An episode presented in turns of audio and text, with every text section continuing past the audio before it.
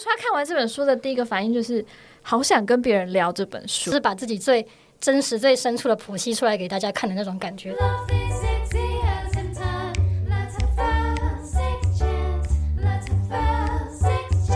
欢迎来到 Sex Chat 谈性说爱，我是杨。今天呢，要跟大家分享一本书，然后这本书呢是由集文化出版的书。然后呢，我是一阵子以前收到这个出版社的信，然后就说呃有这本书的出版，不然其实我不会知道这本书。这本书叫做《红线：我的性记录》。然后因为实在是太好看了，反正它是跟性有关的书，然后。我就很想要推广，可我觉得如果只写贴文有点可惜，所以想说今天干脆来做一个完整的单集，所以今天就邀请到两位嘉宾，不过让他们自己来自我介绍。来，佩宇先。好，嗯、呃，大家好，我是嗯、呃、红线的责任编辑郭佩宇。那我们出版社是游集文化，那我们出版社主要是以人文社会科学类的书为主。那红线这本书呢，就是。呃，由我负责编辑，然后行销部分也是。另外一位受访者是诗佩，我是诗佩，然后我是红线的译者。因为应该有很多听众不知道这本书，然后不认识这本书的作者，所以不晓得可不可以请你们简先简单介绍，因为里面后面的那个内容细节，我们待会可能也会聊到，所以可不可以简短的介绍说《红线：我的性记录》这本书大概在讲什么？然后跟可以顺便介绍一下这本书的作家洪承喜。红线：我的性记录，它是一本韩国的翻译书。那作者叫做洪承喜，也是一是一位韩国的女性，然后大概是三十岁左右。对，那她这本书其实有点像是她自己个人的故事经验的散文集。对，那就是主要是以她个人的跟性有关的各种经验，比如说，呃，她。第一次高潮，或是第一次发生性行为，那或者是在呃跟男生交往，然后发生性关系的过程中，他的各种想法，然后还有经验，那或者是他曾经遭受性暴力，然后或者是曾经呃人工流产的各种经验。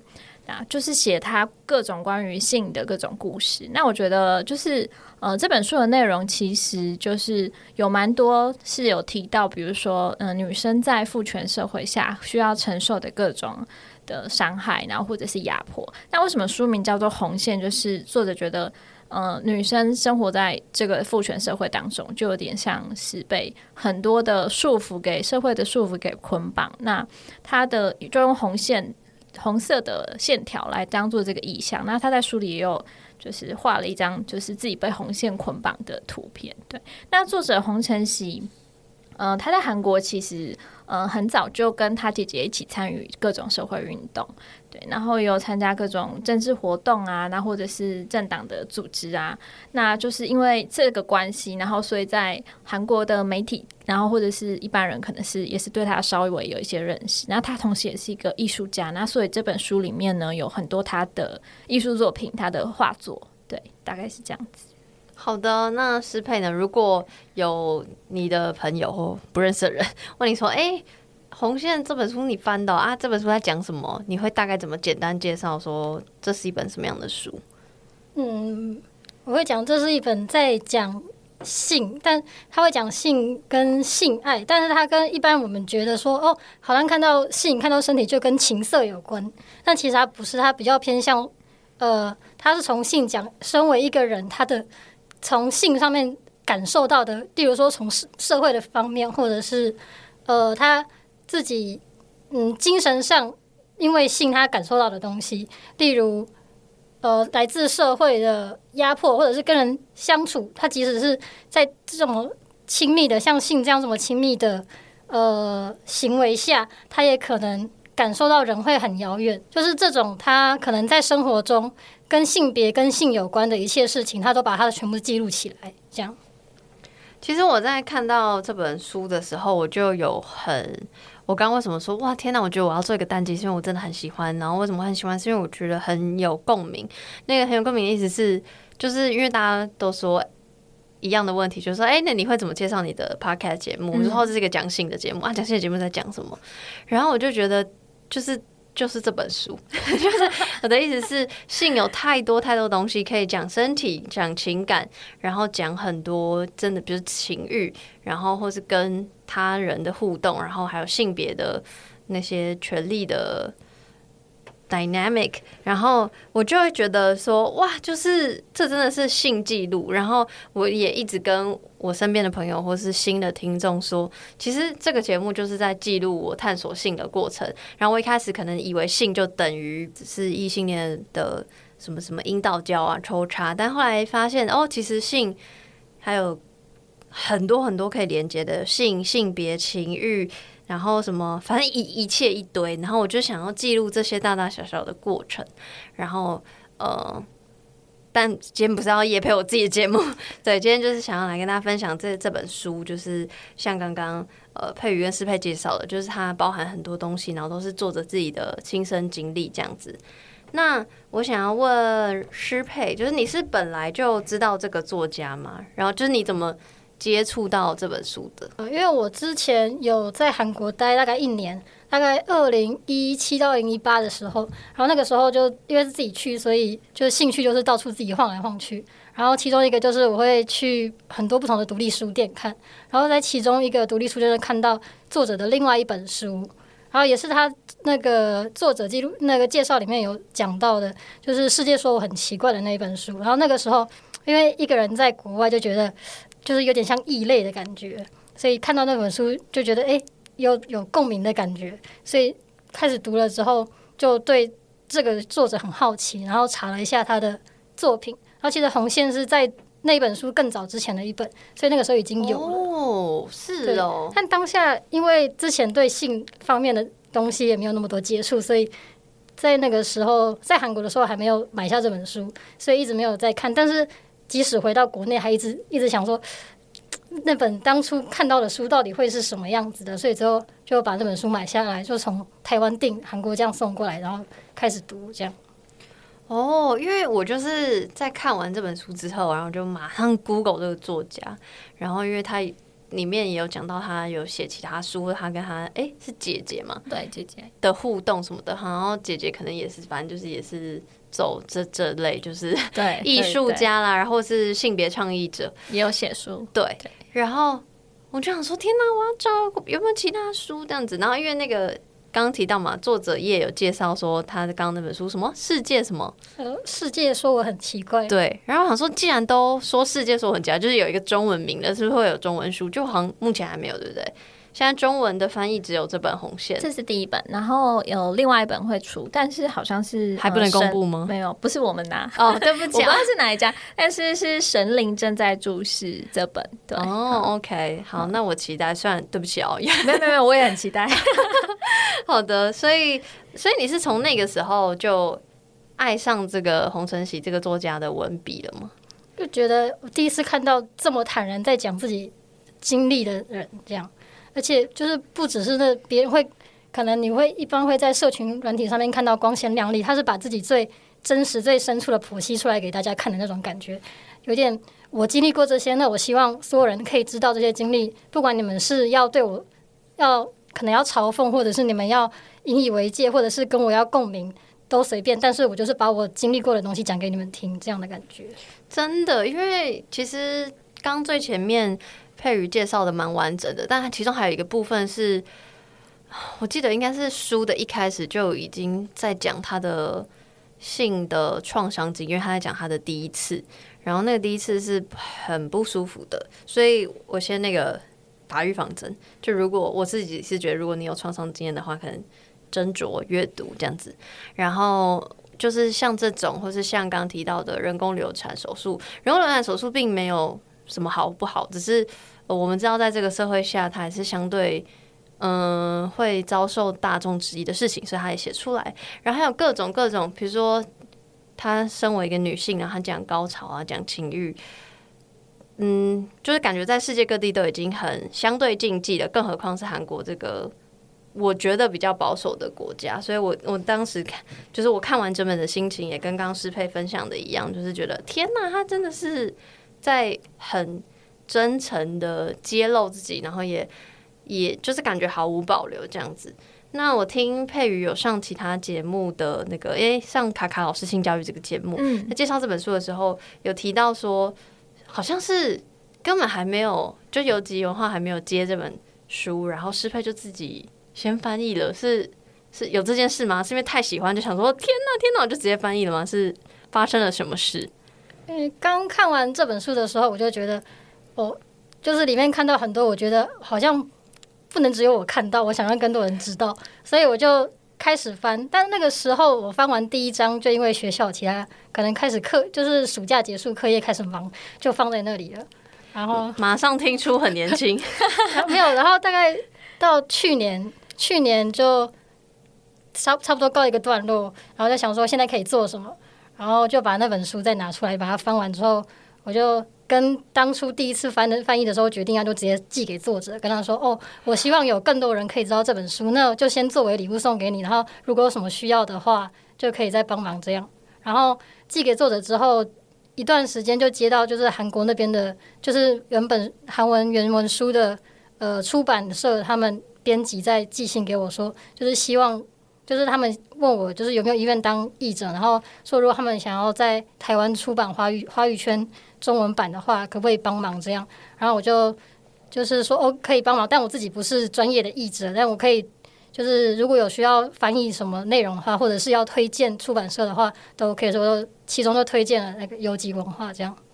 天呐，所以是我我刚刚吓到一个点，就是翻译完第一件事情是寄给作者，因为我心里会想说，对吧？他看不懂中文，就是我我我可以懂那个心意，但是我想说啊，居然是寄给作者。但你就是先写了一封信，然后就说哦，这是中文版，这样是是指是这个意思吗？对，我就直接寄给他，因为我想说，如果他要推广或者是接洽台湾出版社，就是这样会比较方便，而且再加上他让他知道，就是这个是在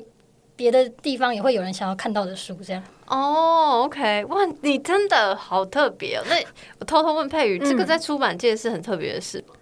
呃，直接翻完整本是比较少，但是有也是有蛮多。就是如果那个译者本身非常喜欢那个书的话，他会自己很主动去帮忙接洽。就比如说。呃，就我们也会收到，比如说译者直接来推荐书，那他可能会说：“哎、欸，我已经跟作者有已经有联络上了，那如果你们想做的话，我可以帮忙做什么什么什么。”的确有蛮多这样子的经验。嗯、对、太酷了！但真的就像诗佩刚刚讲，就是不能只有我看到的那种心情。嗯、对，但我想问的是，因为你刚刚说诗佩，你刚刚说你自己对于性啊或情欲这这类的嗯、呃、领域没有太多的涉猎，所以你在。翻译的时候有遇到什么困难吗？就是，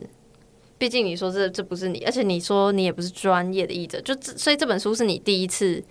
翻完整本。呃，对，应该说，因为我自己是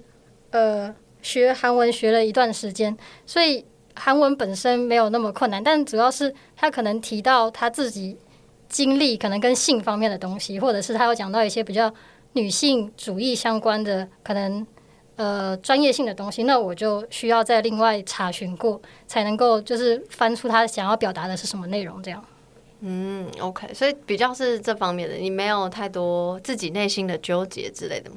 纠结的话，我觉得既然他都这么坦然了，我好像也没什么好纠结的。也是，因为毕竟也不是你的事。对，那刚刚诗珮有分享说，他看到的感觉就是说，天哪，不能只有我看到，所以冲动翻了译嘛。那佩瑜呢？你第一次看完整本的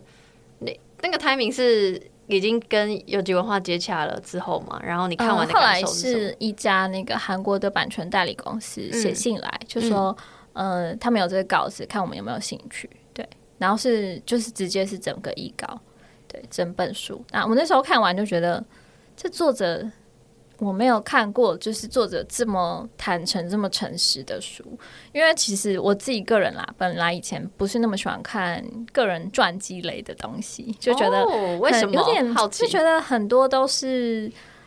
包装美化过啊，或者是我懂你说成功人士，对不对？对，然后或者是或者是就是哎，我我以前做的这些这件事是。是因为怎样怎样，就是这全都是一个，其实是后面才一个后见之明的一个说法。对，那我就嗯，比较不是那么喜欢那种类型。但我觉得就是这本书非常不一样，他就是把自己所有做过会引发各种争议，然后甚至是。嗯，我觉得像那个张玉轩，他在那个推荐词里面写的非常好。他说，错，对，他说就是女孩，就是我来念一下好了。好，他说，嗯，洪承禧很干脆，他要说出的就是自己怎么笨过，不懂性，也没有女性意识过。对，我觉得这个真的非常珍贵，就是呃，他写出很多可能女生在一开始可能没有那么多经验的时候，然后可能会有的遇到的事情，然后可能会有的反应，然后可能会有的情绪。那我觉得那个过程是非常珍贵的。然后，所以我那时候就觉得，嗯、一个想法是这个作者真的太诚实，然后这样子的书，这样子的写法也是。我还没有看过的，对，我觉得台湾需要这个东西。对，那另一方面也觉得哇，这个真的很有争议性。然后呃，可能在推广上面呢，或者是会就是需要注意一下这样子。嗯，对。刚刚提到那个推荐的其中一个人是张一轩嘛，然后是我非常非常非常喜欢的的作家，我也很喜欢。对，然后他的。我在刚做节目很早期的时候，就看了他写的那个《性意思史》，嗯，然后那本书也是哦，推荐大家看到不行，就是嗯，因为像像呃红线，你会说它是散文吧，算算是对对，对，但是但是张艺轩的书很，你有时候你很难想说这到底是散文还是小说，这到底是什么鬼东西，嗯嗯、但是你根本不会去思考说它到底是什么，你就是会。感受他笔下的人物在呃体验性对于他的各种影响、各种冲击的时候，会感受到的事情，我觉得一样，就是红线也是，只是红线你可以更可以肯定跟确定说，哦，这就是他本人的那个经历，所以你那个嗯，不管是冲击也好，或是共鸣、共感也好，也是更更深刻的。那刚刚佩瑜有讲到说，就是哦，这相对怎么讲禁忌吗？还是什么？就是要小心，对争议。哦，相对争议，那那所以是收到觉得相对争议，有犹豫说要不要出版吗？还是说马上就觉得哦不行，要要出版？犹豫是还好哎，但我觉得应该就是因为我们出版社各的特色，所以我比较不需要担心这方面，因为我们有点像是合作社的一个，就是大我跟同事们是一个有点像。呃，伙伴的关系，然后就是大家一起成立公司，那所以在选书方面就比较没有那么受限制，对。但主要是觉得，嗯、就是书里面的很多内容，可能在呃上市的时候，可能会引发一些就是争论吧，对。那就是这个部分，我可能会需要跟同事，然后或者是股东，就是要先知会这样子。但是有争论的话，可能是好的吗？就是带起讨论。呃，对，当然比就是完全没人在讨论好。对，那所以股东知道有说什么吗？就嗯，他们应该就已经，因为我之前也做过道德浪女嘛，嗯、就是在讲开放式关系，所以他们可能已经就是算了，算了，对对对，放弃，就是知会一生这样子。那实际出版到现在，因为刚刚是在讲说、嗯、这个争议，那可能要跟就是同事啊、跟股东啊、跟主管们讲一下。那实际出版到现在，就是。对外的，就是读者的这个回想啊，或者你觉得推广上有什么困境吗？既然老板都不管的话呢，实际面就是大家消费族族群。呃，我觉得，嗯、呃，一个是就是可能我们平常在做新书的时候，有时候会下广告嘛，那或者是做书摘，对。那比如说像这本书，就广告直接被挡，它就是不让你，你想花钱 下广告也不能下，对。那或者是我们发书摘，然后直接被撤撤下来。就还受到警告，被谁撤？呃，就像脸书哦，对懂懂懂懂，他就可能觉得，哎、欸，这个内容就是我不知道，可能是因为跟性爱有关吧，他就觉得不不行这样子。没错，跟各位说一下，你的粉丝专业，对我的粉丝专业叫谈性说爱嘛，就然后而且我的节目名称的英文有 sex 这个字，所以它就会自动就是，我不知道你们知不知道，就是哇，你会不会没有在用脸书啦？适配就是脸书的。那个旁边会有一个小符号，然后就是有全开放跟还是长得很奇怪的东西。Oh. 然后我那个我根本没有调它设定哦，嗯、就它逻辑上要是全开放，但它那个符号就是一个奇怪的东西。反正意思就是它可能会自动略过一些未满十八岁的人。Oh, 是哦。对。然后嗯，然后我也知道，就是你当你名字有“姓”这个字的时候，基本上你是没有办法下广告的。嗯，对，所以就是我都经历过，完全懂那种推广的困境。那实际的回想呢，就是推广就的下一个阶段，就真的那个消费者已经买了之后，有什么？不错的，因为才一个月，然后所以我觉得可能还要再看看。但我觉得就是目前看就是做书斋啊，然后大家都是呃会蛮多人会觉得是有共鸣的，对。但是就是可能还是有一些人会觉得这个内容它可能不没办法赞同。那像我其实自己在找呃人推荐书的时候，也是有遇到就是拒绝的状况，就是对方可能觉得说。诶，那书的某一部分内容，他觉得很喜欢，可是可能在谈某些事情的时候，他没有办法接受。对，那所以就是这件事之后，我其实，在就是写信找人推荐的时候，我都会先跟他们说：“诶，你们要看完整本再决定要不要推荐。”对，哦、嗯，因为我有一些可能，比如说是比较公众人物。那就会也会担心说，如果到时候有引发争议的话，会不会就是造成对方困扰这样子？嗯，就是、因为可能我觉得，尤其后半部，因为比如说他有谈到性工作，那或者是呃开放式关系、多边恋，那这个我觉得可能每个人接受程度真的会不太一样。对，嗯、确实。但我觉得就是。其实正面的回响也蛮多的，嗯、对，那就是也顺便跟大家说一下，我们下下礼拜会有一场活动。哎、欸，等一下，但我不知道什么时候上线的，嗯、你要不要直接讲那个日期？哦，好好好好，日期是九月十五号，礼拜四。可以，嗯，可可以吧？我努力。啊、嗯，没没关系，没有一定要在那之前上，但就是想跟大家分享一下，就是做这个之后，然后结果那个吴小乐。大家不知道，就是他有帮这本书写推荐、嗯，也是一个作者。对，他就自己跟我说，他很喜欢，然后他想要就是办一个活动，那大家一起来聊这本书。他说他看完这本书的第一个反应就是，好想跟别人聊这本书，是不是？对，所以我我为什么你们现在坐在这，就是这个原因啊！我自己这边写贴文，就是会有一种啊啊，就是跟你为什么会主动翻译这本书的那个逻辑心情是一样的，嗯、所以在座各位应该都可以 都可以懂吧。好，那因为刚刚那个佩宇有讲到嘛，因为他除了前面讲那些关于身体、关于性的，后面还要讲情感的多边恋啊，然后等等这些，这么多的篇章里面，你自己最喜欢或者觉得印象最深刻的是什？是哪哪几篇，或是哪篇？然后为什么？我印象最深刻的两个部分，第一个是强暴就是强暴，他们觉得没错，所以才做这个这这几个章节，对。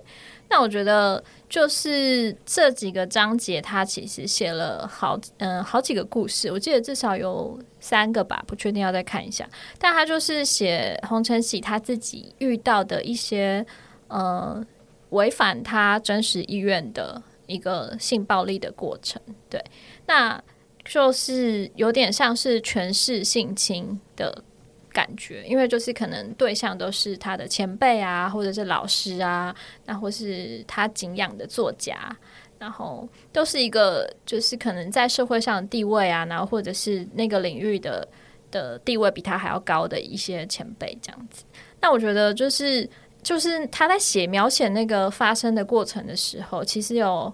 呃，就他可能不会有非常明确的。那么强烈的反抗，对，就是我觉得很多个人可能看到这样子的故事，然后一定会有一个反应，就是你又没有就是直接抵抗，那么强硬的抵抗。如果你真的很强硬的去抵抗的话，可能就不会发生这件事情。对，那所以就很多人可能会就是。呃，比如说网络上的一些酸民啊，就会说，就是根本就是事后想想 又越来越不对劲，然后才会这样。对，但我觉得其实他的这几个故事的描写就非常明确的，然后还有非常细致的写出了就是权势性侵这件事到底为什么会发生，然后还有呃女生在面对这件事的时候，她内心的挣扎，然后还有她必须要承受的各方的言论，然后或者是。呃，他可能必须要顾虑说之后跟对方的关系，然后对方可能会有运用什么样的手段，然后希望可以做到这件事情。那我觉得就是呃，他不是一个完美受害者。我觉得这件事情他非常勇敢的把这件事呈现出来。那我就会看到的时候就觉得这是很珍贵的一个记录，然后也会希望就是呃，女孩们 都可以都了解这样子的事情会可能会发生。那我希望大家可以。呃知道他们有这样子的做法，然后希望可以不要再让更多人遇到这样子的事，然后或者是你在遇到的时候，你可以更有力量，然后更有有能力去抵抗，然后或者是避免这样子的状况。嗯，就是，哎，这这这部分就是相相对那个沉重一些，然后，嗯，但我会觉得说，因为你刚刚提到他不是一个完美的受害者，但我就想说，这个我自己并没有很想要那个。觉得说受害者一定要有什么样的形象，嗯、对，所以这个完美受害者也是我我懂你意思，但我觉得这个东西都是社会的偏见加诸的想法，所以就是大家要把这个名词拿掉。然后第二个事情是，我觉得全是性侵或者是这种你觉得不舒服的情况，就可能可能没有到。性侵可能是骚扰这件事情，就是可能会发生在各种性别上的，所以不止女孩、女性，然后男性或非二元或各种性别，我觉得都会有可能发生。然后我觉得这些，就我觉得这本书不是只写给女生的啦，说老实话，但确实她就是因为她身为一个女性，然后然后又遭受到很多韩国的那种性别不平等的那个影响。那当然就是如果你认同是女生，你会更有共鸣。但我只是想讲说，就是这些东西，就是各种性别都可以看看，然后是对，就是我也是印，虽然印象很深刻，但我待会要分享的不会是这段，对，毕竟毕竟这这部分确实是有点 heavy。我我记得我回信给你的时候，我有说我读很久，一方面是真的很喜欢这本书，二方面是有些太，因为我刚刚说了嘛，他几乎是第一篇。在分享自己的初夜的时候，就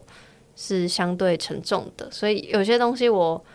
会需要一点时间消化。就是我比较，嗯、因为我的共感能力有点强，嗯、所以会有点不舒服。然后这，但不是说哦，我看了不舒服不想看，不是那个意思，只是就是我想要慢慢看这样。所以一样在这边提醒大家，可能会有一些比较 heavy 的章节。好的，那诗珮呢？你自己？印象最深刻的篇章或最喜欢的篇章是哪部分？然后为什么？印象最深刻的话，一样也是刚刚佩瑜说的。就是、Oh my god！你们真的是，因为我主要是联想到自己可能哦，听过身边嫖，他可能不是那么明显，他真的被侵犯，但他可能是在生活，他可能是哦，像以前朋友们一起去某个地方，我们去玩密室逃脱，然后在里面，因为有一个工作人员随行，然后。我们就在里面玩得很开心，结果出来之后，他们才我们在分享刚刚玩什么，他们才说哦，刚刚好像哪里被摸了。然后另外一个朋友说哦，哪里又被摸了。然后就是到事后大家才惊觉哦，我们刚刚好像被人做了。些什么事情。但很像，我就想到很多时候是在当下发生的时候，我们是脑袋是不会意识到，或者是你是空白的，你没有感觉到这件事。但真的发生之后，或者是事后，你才会觉得自己是不是。被侵犯，或者是被做了些什么？另外就是可能在嗯职场上也是，那可能他也不是真的要对你做什么，但他们就觉得好像跟大家就是有些肢体接触或者是触碰，都是职场上很正常的一些文化。他可能不是真的想要侵犯你，或者是对你做什么，但他们觉得这就是没有错的东西。所以我在最感同身受的是，他们觉得没有错，所以才会做这一块。就不一定是侵犯，他可能是任何的事情，这样。嗯，完全懂。就是每个人的不管是身体界限或是言语界限，其实都不太一样。然后，但我们很容易对于呃互动有所预设，可能是性别上的预设，或是权力阶级的预设。因为我是上司，你是属下，你可能就可以怎么样怎么样之类的。对，所以就是确实会发生这些情况。然后，我想就像刚刚那个诗佩讲的，可能就是。都会蛮有共鸣的，但我个人呢，也要自己来自问自答。我要回答我最喜欢的，但我跟你们不一样。我最喜欢的是他哦，他这本书很特别，就是每一也哎，我我有点忘记，就是每一个篇章，但是每一个大章节之后会有一个小小的，比如说有有一个地方是可能写信给过去的爱人，然后有一个地方可能是访问访问什么男生，我有点忘了，访问他的。哦，对，哦，对对对对对对，嗯、就是感觉这是一个呃跳脱他原本前面在分享自己的性记录的的那种笔法之类的，就是特别，然后那个纸还有不一样的颜色。对，讲了一个很低调的事。对，总之呢，我很喜欢那个很特别篇章的写信给过去的爱人的那篇。然后其中有一句话，他好像是说到是什么“革命是志向，但现在革命是日常”这样。然后我会觉得很有共鸣，是因为嗯、呃，我自己的节目就是有邀请过我的前任来跟我对谈，嗯、就我觉得有点像那个对话感。哦，然后，但虽然我们没有讨论很多那些嗯价值观一不一样的事情，但总之是那个感觉是很像的。然后第二个是他讲这句话：“革命是志向，以前的革命是志向，现在是日常。”然后我就会觉得哇，就是我我我有一点像是，比如说我在谈论情欲、谈论性别的时候，以前就会把节目跟我私生活分很开，但我现在就是有点有点分不开，就是比如说。嗯，节目账号也会分享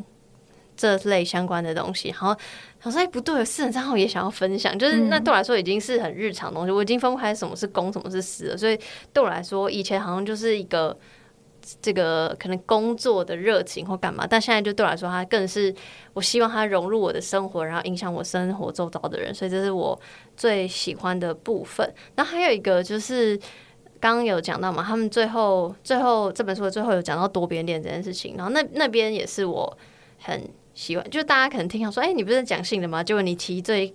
印象深刻的篇章都跟爱有关，我觉得确实，因为我觉得我可能最喜欢的东西是情欲流动互动中的那个爱，所以我会很喜欢讨论这个议题，所以多边恋那整个章节我都超级无敌喜欢，就是。嗯毕竟我也是大爱道德浪女，也是有机文化出版对，所以就是我很爱这个篇章。然后，如果对于这个呃开放式关系或多边恋有兴趣的人，很推荐这个篇章。这样子，嗯，我再补充一下，就是嗯、其实我刚刚说印象最深刻，还有另外一个部分，就是关于性工作的这个部分。对，我觉得可能嗯、大家真的如果是对性工作有一些可能觉得。呃，本来是不支持，然后或者是本来不支持合法化的话，你可以试着读读看。那因为我有朋友真的就说，哎，他这看了这个真的有被觉得是合理的，他的说法是合理的。那我觉得这作者他就是呃曾经做过性工作嘛，那他就是把所有这些经历全部都在书里面写出来。那我觉得他在书里面有一些他自己的想法，我觉得其实非常的呃。精准，然后独特又尖锐。对，比如说他说，嗯，一个小时没有灵魂的打字跟一个小时没有灵魂的张腿有什么区别？对，那我觉得像类似这种说法，就比如说，呃，大家为什么要把性那么独特的看待？然后，呃，如果我们工作的时候都是在卖时间，啊，或者是有些人工作可能也。呃，违背了一些自己原本可能的原则，那或者是也牺牲了一些自尊，那或者是呃，也是出卖了一些自己的。有些人甚至会说，你工作出卖了部分的灵魂，就是有一些你可能本来不会那么愿意去做，或是想做的事情，你都做了。那为什么要特别把性工作当成是一个呃很糟糕的、很肮脏的？对。那我觉得像这样子的一个概念，就是他在书里面有提到他自己个人的经验，然后还有因此而发展出的想法。我觉得这也是就是让我觉得很很惊艳的一个部分。没错，就是我刚好滑到前天滑到 IG，然后就有有一个一般英文的贴文，然后就写说，porn 就是 A 片，就只是。People at work 就是他们就是在工作的人，就其实就跟大家就是一样的。然后就是那为什么大家好像会把性工作想象的很，比如说脏？我觉得就是因为大家平常把性太神化了，那它不是一个日常的东西。然后当你神化东西，然后当你把它变成一个工作，你把它变成日常，你就是脏那种的。我我自己是这样推论想象的。嗯、那我就会觉得啊，很可惜，因为我现在又连接到刚讲，我就希望。革命是日常，我的革命就是希望可以推动性解放嘛。那我觉得就是性就是可以多被讨论，所以我就觉得它其实不用被抬的那么高，不用被神化、神秘化，那就没有所谓肮脏或干净之分。然后性工作就是一份工作这样子，所以那那那些好像其实整本我都很爱啦，受不了。其实我不是很确定，因为我我真的对韩国非常不熟悉，想问师佩，我不知道你知不知道，如果不知道也没关系，就是。韩国的性工作是合法的吗？应该应该也不合法吧？嗯，你说你待了多久？一年吗？一年。那你在那一年之中，你有感受到韩国真的？因为我其实从没去过韩国，但我只是就是看了一些报道还是什么之类的，就觉得说啊，他们可能就是性别观念或性观念相对保守。你有也这样感受到吗？你在韩国的那时候？我自己的在环境里面，因为我比较宅，然后我就自己自己行动，所以比较没有感受到。但是从可能他们网络上的讨论，就针对某些事件的讨论，或者是他们女性有就是上节目，就是不管是公众人物上节目，他们有不能比的手势，因为那个手势代表着对男性的贬义。真的假的？你可以现你可以现在比给我看吗？这个是他们说这个代表。就是有些人说哦，这个东西大概这么大，然后说啊，不行这么大，他们会变成他们会有这种、哦、这样子，因为这个代表我要解释一下，就是刚刚诗佩用手比了 C 的这个手势，然后不能不太能比 C，然后要改成双手比，中间留一个空间这样子。好，继续继续，因为他们这个是他们有源自于一个网站，是因为他们最开始男性有一就是有一个很常抛出对女性讨论或者是甚至厌女的网站，然后后来。比较极端的就是女性主义，他们就就是说哦，你们要做了什么，我们让你等同的长寿，长就是常常看你们做了些什么。他们就也弄了一个网站，然后里面就是相对的也是男性男，就是弄了很多像男比较贬低男性的东西。其中一个他们的就是有一个图，就是这个就是代表男性器性器官的长度，它是这个就等于是贬低男性性器官小，然后就是在嘲讽的意思，所以。那个他们就对这个很敏感，尤其是男性，这样。我 完全完全没听过这件事，果真是有在韩国 生活过。那就是知道他们性别观念或性观念相对保守。那你知道这本书在韩国当地的与讨论或是回响是怎么样吗？它有点呈现。也是喜欢的，很喜欢，就就是觉得、嗯、哦，两极化。对我就是真的看到很有共鸣。然后另外就是因为他们相对的有很多保守的人，尤其是比较年长一辈的，甚至是他可能家庭，即使是就是比较年轻一一辈的，他还是因为受到就是环境影响，他可能家庭就是这样，他觉得这种东西怎么可以放到公众讲？你这个也可能都是假的，这样。然后他在这本书也是最初他们连那个进到。图书馆都是被拒绝的，不能进图书馆。他们就是那个国家图书馆没有收这本书进进去，就感觉类似违禁书的感觉，就有点类似最开始的时候。那那后来呢？就一直进到现在，是不是？后来好像有开放，因为他说，因为他的作者他讲的时候是最初是被拒绝的。哦，OK。我刚好最近又在华 IG，最近华 IG 有看到一篇说什么呃。韩国女团如何挣脱男性凝视之类的，我可能没有讲好那个完整标题，嗯、但就是在讲这件事。但我心里在想说，就是这个好像只是一个很表，因为我知道现在大家都知道嘛，就韩国影视娱乐产业就是推广到不只是亚洲，就是甚至欧美世界各地都大家就很疯韩国流行文化，然后然后也确实看到很多不同的呃女性的呈现。那我就在想说。真的有挣脱吗？我就是意思是，国内到底韩国国内是真的这么多元了吗？就一直很好奇这件事情。然后你是怎么看待，就是流行文化跟实际社会氛围中间有没有差异？那这个差异是什么？最印象深刻的就是他们可能娱乐跟真正生活上，就是他们有一些团体，他们女团成员，他们就不像过往，就是可能白白净净，然后就是非常就是穿的。可能清新的样子，他就变成欧美风，然后他可能 no bra 这样子，然后有一些人就会说，哦，这是做自己，但是就是一开始他可能没有到呃比较脱离他们原本习惯的样子，他们就说他做自己，然后一旦那个女生她可能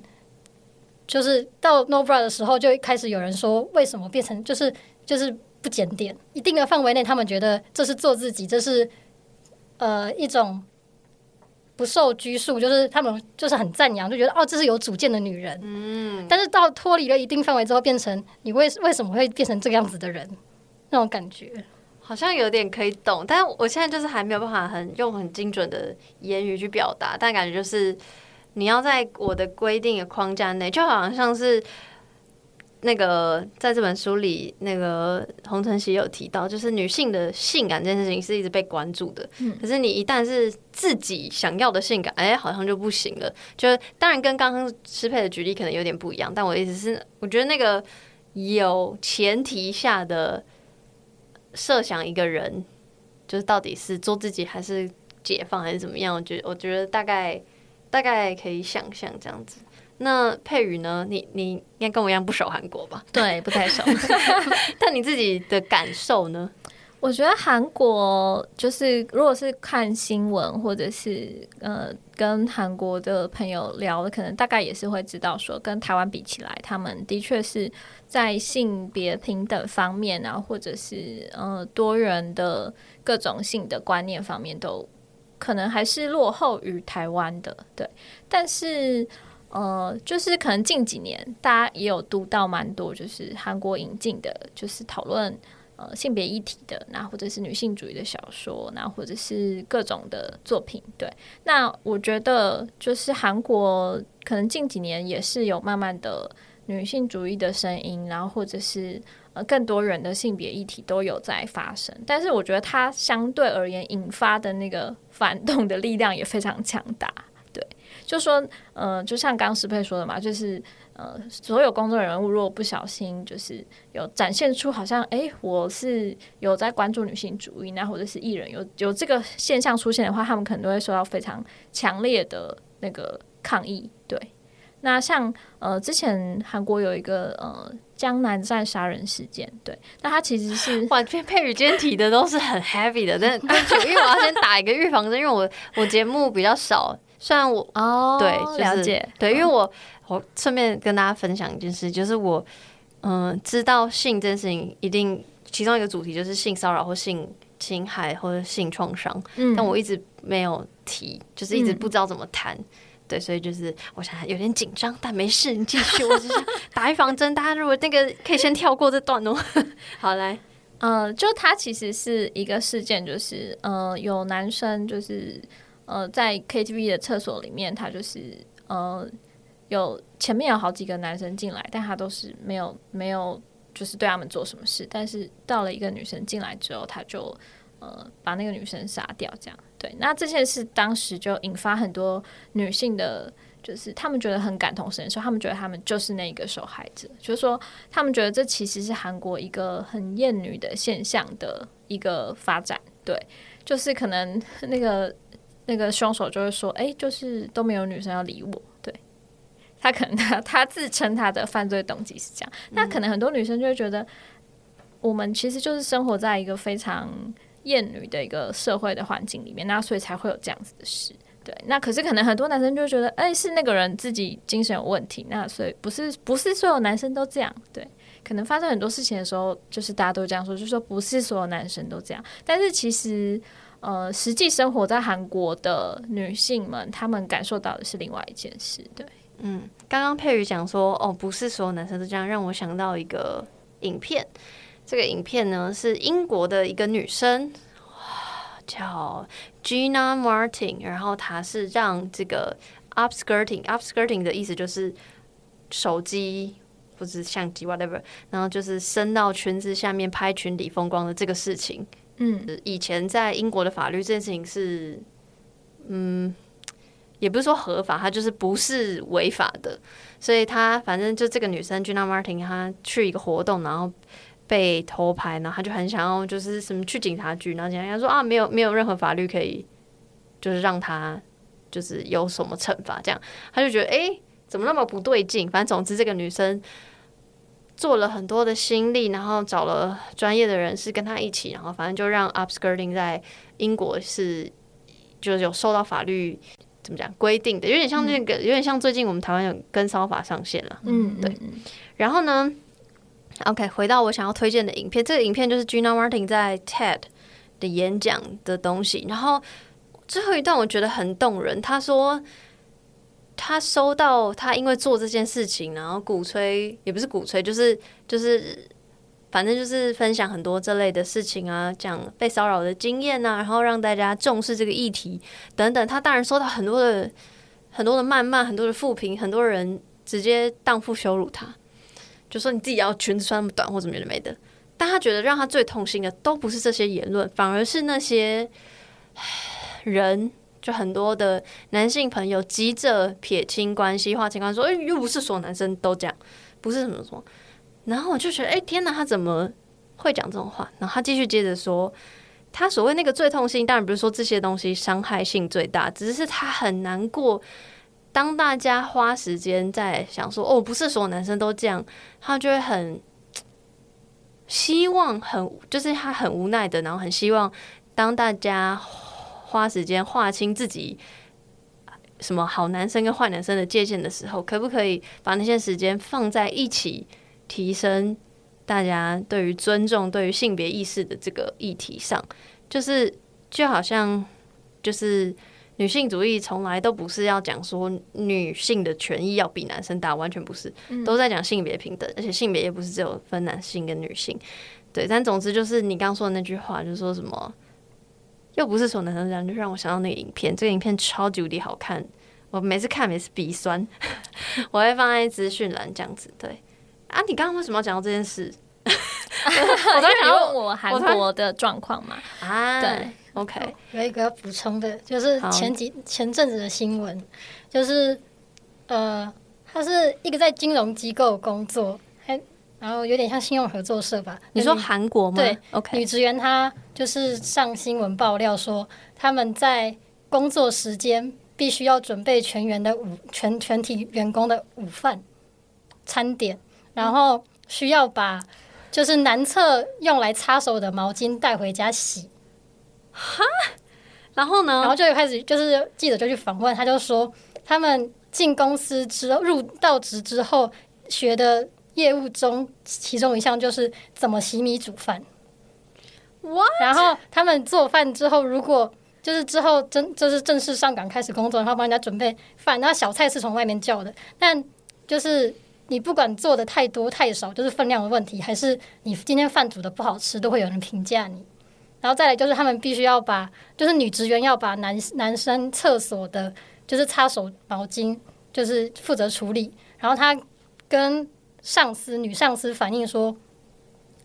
可不可以请就是使用这个的人，就是男性员工自行就是轮流清理这样。然后女那个女上司就回答他说：“你可以，你敢直接去跟男男员工说，你们自己用的东西自己处理吗？”这样，然后就类似这样，就是他们就揭揭就是揭露说在，呃工作场合，就是尤其是那个机构就有这样。然后还有就是说他们就是。前辈给他们忠告，就是想要在这个地方生存。其中一个就是聚会的时候、聚餐的时候，多帮前辈、多帮上司倒酒。对，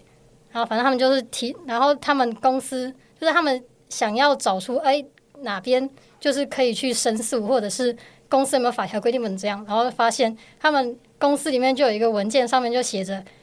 就是要对。就是前前面前辈或者是比较上位者绝对的服从，这样，然后他们到最后也不觉得这是，就是他们公司内部也不觉得有什么问题，然后比较已经资深的人也觉得他们都是这样过来的，对。唉，只能说真的就是像刚刚佩瑜有提到嘛，虽然现在韩国有非常多的，嗯，我们看到很多在讲性别的特这类的书籍或是影视作品，但。然后刚师培又分享这个实际的案例，其实应该是你说最近的新闻，是不是？对，就前前一两个礼拜这样。对，所以就是我觉得完全可以想象，就是我们看到的影视作品跟实际的社会氛围、实际社会的状况，好像是没有不怎么讲不同不同步吗？可以这样讲吗？就是、呃、或者是呃，影视或是一些文学作品是走在比较前面。对，嗯、对我觉得。说老实话，我觉得，因为我对韩国真的很不熟悉，然后我对日本比较熟悉，我在日本待过一阵子，然后呃，小时候到大到现在看的也都比较多是日本的影视文化。日本也是啊，你看现在这么多 BL，或是这么多呃，其实日本的深夜剧讲很多性别的东西，嗯嗯，然后也都很有趣，都很棒哦。然后也有很多就是大作家，什么板垣育二剧作家，他写很多很很好的观念。嗯，怎么讲？好，就讲很好观念嘛，就值得深思的议题。可是，在日本社会里面还是有太多太多充满偏见的事情。然后说老实话，就算不是亚洲社会，不是日本，不是韩国，在欧美也有很多，我猜也有一直就是持续存在很多不平等的事情。比如说，现在还是有很多那个，就是奥斯卡每一次都要酸说啊，要男女比例不不等啦，嗯、或者是在还是有人在继续希望可以。那个同工同酬啊，不要因为性别，所以那个，所以我觉得就是不管哪一个国家，好像都是一样，就是就是影视文化或这些出版作品都是走在比较前面，然后真心希望社会的脚步可以跟上这些东西。然后我觉得也就是因为还没有跟上，所以我们很需要多谈、多看、多阅读、多了解，说哦，原来有这么痛苦的事情，或是原来嗯可以可以有不同的思考方式，才不会说哦，因为。没有人在讲，或是说啊，我们前辈都是这样过来的，所以要忍忍耐。好像也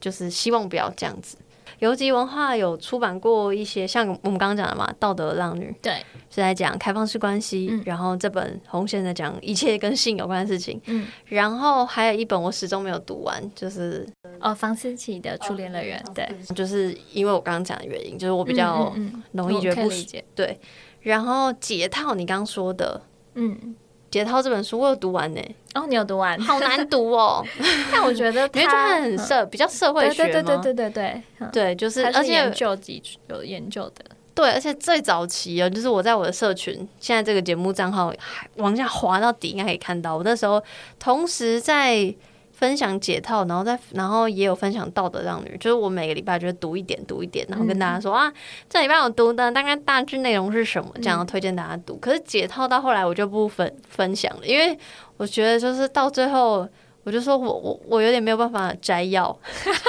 大家自己看，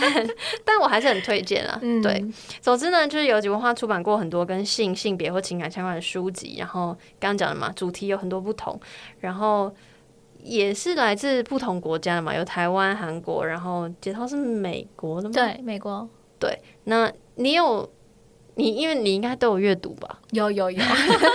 很害怕，其实没有，然后主管听到 没有？那你在阅读的时候，你有感受到那个国家的不同吗？在谈论这种相关的议题的时候，有感受到什么不同吗？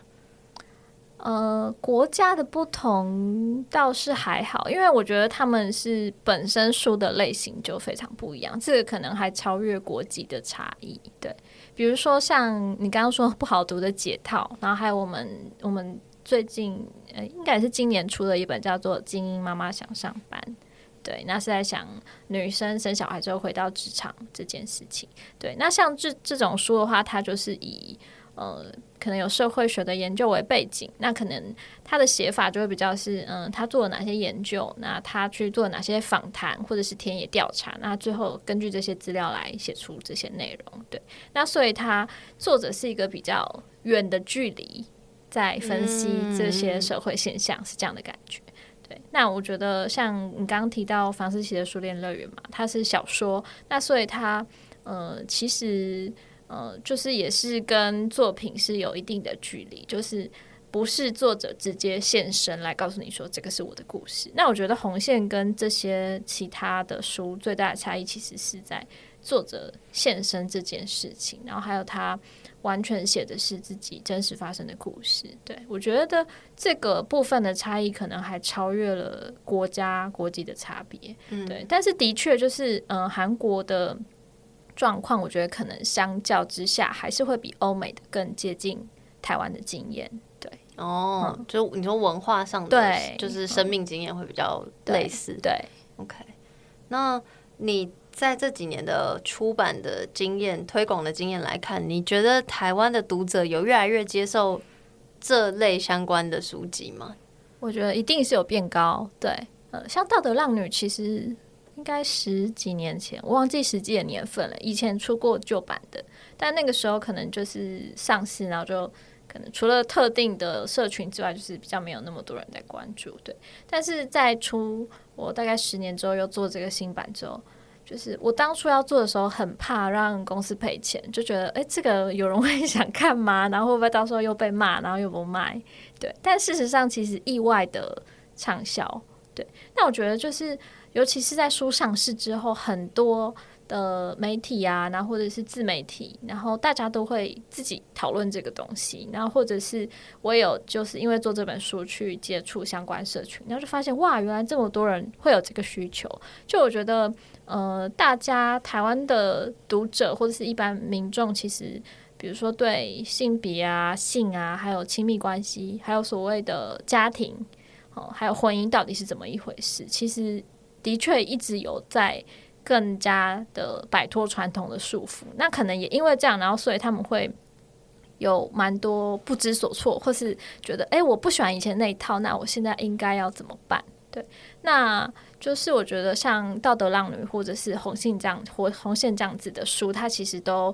呃，可能可以提供一个前人的经验，让大家知道说，如果我不走那样子的路，我可能有什么样的方向，那路上可能会遇到什么样的问题。对那我觉得的确是有这样子的需求越来越多。那我刚刚问的是台湾读者的接受度，对接受度。但你自己的你自己，我当然知道你一定是相对都能接受。嗯。那你自己就是在这么多年来，然后看越来越多这种书籍，你心里的状态或是感受上有什么改变吗？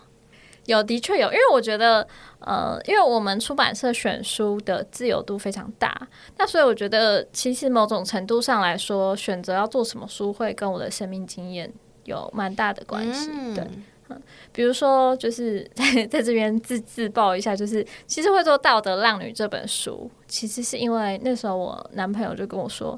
诶，他觉得他可能同时会喜欢很多人。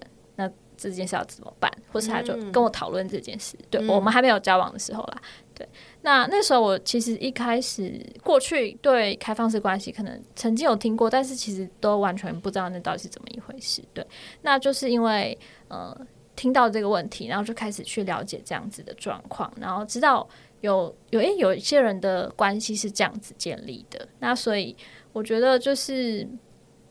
的确会因为做书有。呃，更对这个亲密关系啊，或是对性有更多的认识、更多的了解，那也会回头去看自己的生命过去的生命经验，比如说像《红线》这本书，我觉得，比如说他在谈性行为，或者是关于高潮的这件事，对，又对我个人来说也有蛮多启发的。对，就他可能会像书里面就有提到说，哎，以前大部分的人对性的想象就是你刚刚说的嘛，A 片里面的，然后那个流程就是，呃，可能先哪里摸一摸啊，然后胸部啊，然后亲一亲，那最后就是最后的高潮就是阴道交，然后一定要插入，然后男生射精就结束。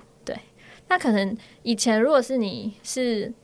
都是以看 A 片来学习性爱这件事的话，那你就是对性爱的想象就会是这个样子。对，那但是洪承喜就提到了非常多，呃，比如说呃怎么自慰，那或者是甚至不只是自慰，你就是呃喜欢对方的呃两个人，或者是更多人。大看大家喜欢怎么样，就是呃互相非常亲密的一些交流，然后甚至是在一起跳舞，或者是一起作画，然后或者是呃各种事情，对，你可以想象得到你想做的事情，那其实都是一种非常亲密的交流，然后甚至也可以是做爱，对。那我觉得，嗯，就是这些作品都让我个人对，嗯、呃，就是有更更开阔的视野，我觉得蛮棒的。没错，你刚刚最后讲那些，就是我非常非常喜欢的情欲流动。我觉得那个情欲流动不只是说哦，性有没有谁插入谁，或者前戏亲吻，就是光是愿意一起探索性的可能，或者情欲的可能，或身体的可能，或是感受的可能，这件事情对我来说就是一种情欲流动。然后那个是我呃在做节目之后，在记录我学习性之后，我觉得。最吸引我的地方就是那些互动，跟那些了解自己、了解他人的、嗯、的这种种过程，是我最喜欢的。那想问师佩呢？就是因为你说你平以前是比较少接触这方面的书籍或议题，在阅读这本之后，你还有去看其他的，比如说跟性性别相关的书籍吗？然后你有觉得你自己因为这本书打开了什么吗？我觉得，因为我也跟你讲，我是那种共感能力比较强，所以我以前如果看到的话，通常在电影上或者是影集上看到，就是那种被侵犯，就是在性上面讲到那种，或者是刚刚讲的房思琪，就是我一直很想看到，我没有勇气去接触的感觉，就是看了之后就会很痛苦，不管在新闻上还是什么，但。很神奇的是，看到这一本书之后，因为我觉得是因为作者他在讲的时候，他不是那种哭诉，或者是受，就是我受害了，我深陷在里面无法自拔，拜托你们帮帮我那种感觉。他是说我就是经历这些，我觉得我很斩钉截铁，就是我经历这些，我没有要，就是就是要道德绑架谁，我没有要说，就是请谁来帮我，我就是要告诉你们，就是有这些事情在发生。所以在看这本书的时候，反而不会有那种。很深的痛苦的感觉，就是我可以像他一样坦然的面对，就是会有这种事情，不管是我还没经历过的事，或者是我曾经可能看过谁身上发生，甚至是我可能有经历过的这样子。所以，哦，那我在这样之后，好像我在看到性相关的东西，我就可以更坦然的接受说，哦，这个东西就是存在社会上，就是存在我周边会发生过，然后也可能会发生的事情，然后不管是。呃，身体上的性，或者是你在跟别人情感上的交流，这些都变成是一个很正常的东西。这样，嗯，OK。那最后最后想要问的议题是，嗯，红线我的性记录这本书，你们会希望读者可以从中得到什么，或者是你会想要推荐给什么样的人？我想要推荐给，嗯。就是活在这个世界上，然后你可能会感受到很多不自在、不舒服，或者是觉得没有办法表现真实的自己这样子的人。对，我觉得，嗯、就像这本书的书名一样，就是就是他作者觉得自己遭到很多的红线捆绑，然后不管是社会的价值观，那或者是自己就是。在教育当中学到的很多的各种想法，对，比如说，呃，以前可能老师跟你说，女生只要就是做爱了以后，就你的贞操没了，你就完蛋了，就类似这种观念，对。那我觉得，嗯、很多人就是会受到这些东西的。束缚或者是绑架，那他可能会活得不是那么的开心。对，那我觉得在读完这本书之后，你可能就比较能够意识到，在限制束缚你的是什么。那你有什么样子的方式，或者是你可以看看别人是怎么样子去真正的就是摆脱这些束缚，然后让自己可以活得更开心。对，我想推荐给。就是，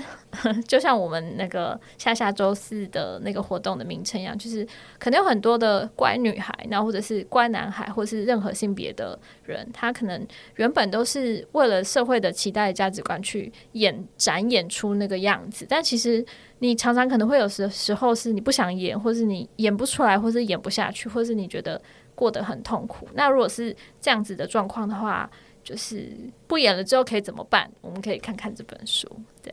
好的，诗珮呢会想要推荐给什么样的人，或者希望读者可以从中获得什么？如果可以的话，我希望就是遇到的人都可以读一下，就是因为我觉得，比如说在那个那个书店撞见就读就读一下，是不是？就是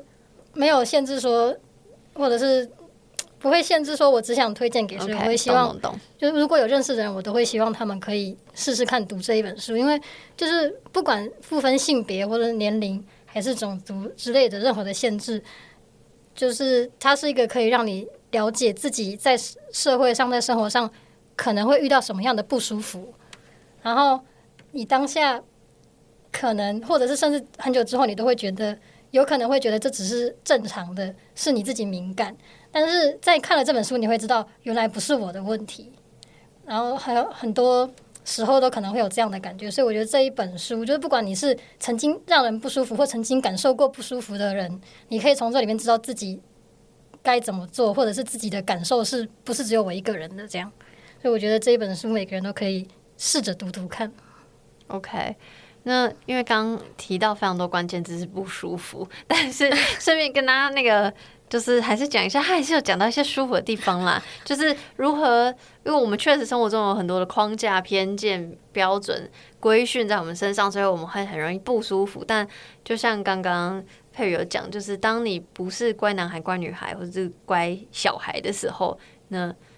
搞不好你挣脱了那些东西，或是你思思索那些东西，你就会有。你就会找到你属于你舒服的方式，所以它里面其实也有讲，它不是说哦，因为他有不好的性经验，所以他就不喜欢性，他还是有体验很棒的高潮经验，或是不要讲不要讲高潮，或是舒服的经验，或是什么的，或是他在讲多边恋的时候也有讲到说，哇，那样的关系，嗯、是他很喜欢的，相互的互动等等，反正就是虽然确实有相对沉重的地方，但还是有很不错的地方的，很怕大家觉得说，天哪，这本书会不会让我压力很大？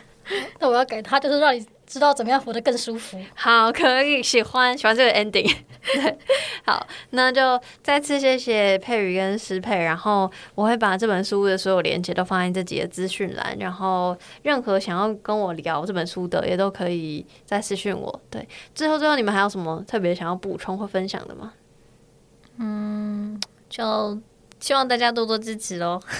好的，嗯、感谢游击文化出版，感谢诗佩的翻译，谢谢大家。谈性说爱，谈性说爱，羞耻拜。Hello，如果你还没有关掉，你听到这里，请再给我几分钟的时间。我想要宣小小的宣传一下第二十九届台湾国际女性影展。那如果你有发了我的社群的话，就会看到我有先发了一些贴文，这样子就是。台湾国际女性展第二十九届将会在十月展开，然后，呃，感谢他们找我先线上试映了几部片，然后就是跟大家分享说有多好看，大家希望。就是十月有在台北的大家可以去支持这样，然后我在我的贴文有写到，就是我很喜欢的有个人、家庭、国族历史的纪录片《鸡汤与意识形态》超推，然后我还有看了讨论人类跟人工智能恋爱的可能的我的 AI 恋人，还有有一点伪喜剧感的讲述捍卫女性乳头过程的。韩国片叫《第三次乳头大战》，然后还有台湾的作品《海与岸》，就是以轻快的节奏来记录酒店公关与经纪人的故事。那就是细节呢，我就不便在这边多赘述，就是大家赶快去看我的贴文。然后两篇贴文都有那个赠票的抽奖活动，所以大家可以去留言抽奖这样子。然后除了这几部女影慷慨让我抢先看的之外，还有超过。八十部精彩的影片会在影展出现。那影展的日期是十月十四到十月二十三号，地点呢是在台北的光点华山电影馆。那今年女影是第二十九届了，主题是噪声游历 （Feverish Rewind）。我自己把它翻译成狂热的回放。然后我很喜欢这个这次噪声游历主视觉设计的设计师。他静源他说的，他说从这个游历开始，我们得到一个翻面的机会，用双眼聆听空间，用声音观看世界。我觉得写的好好，但我对于二十九届，然后对于这个回望这件事情有特别一些小感想，一样是写在贴文这边就不再赘述。那真的很期待大家都可以有机会。到光点华山去选择你在意的议题或喜欢的创作者，然后一起在第二十九届台湾国际女性影展中游历一切。谢谢女影。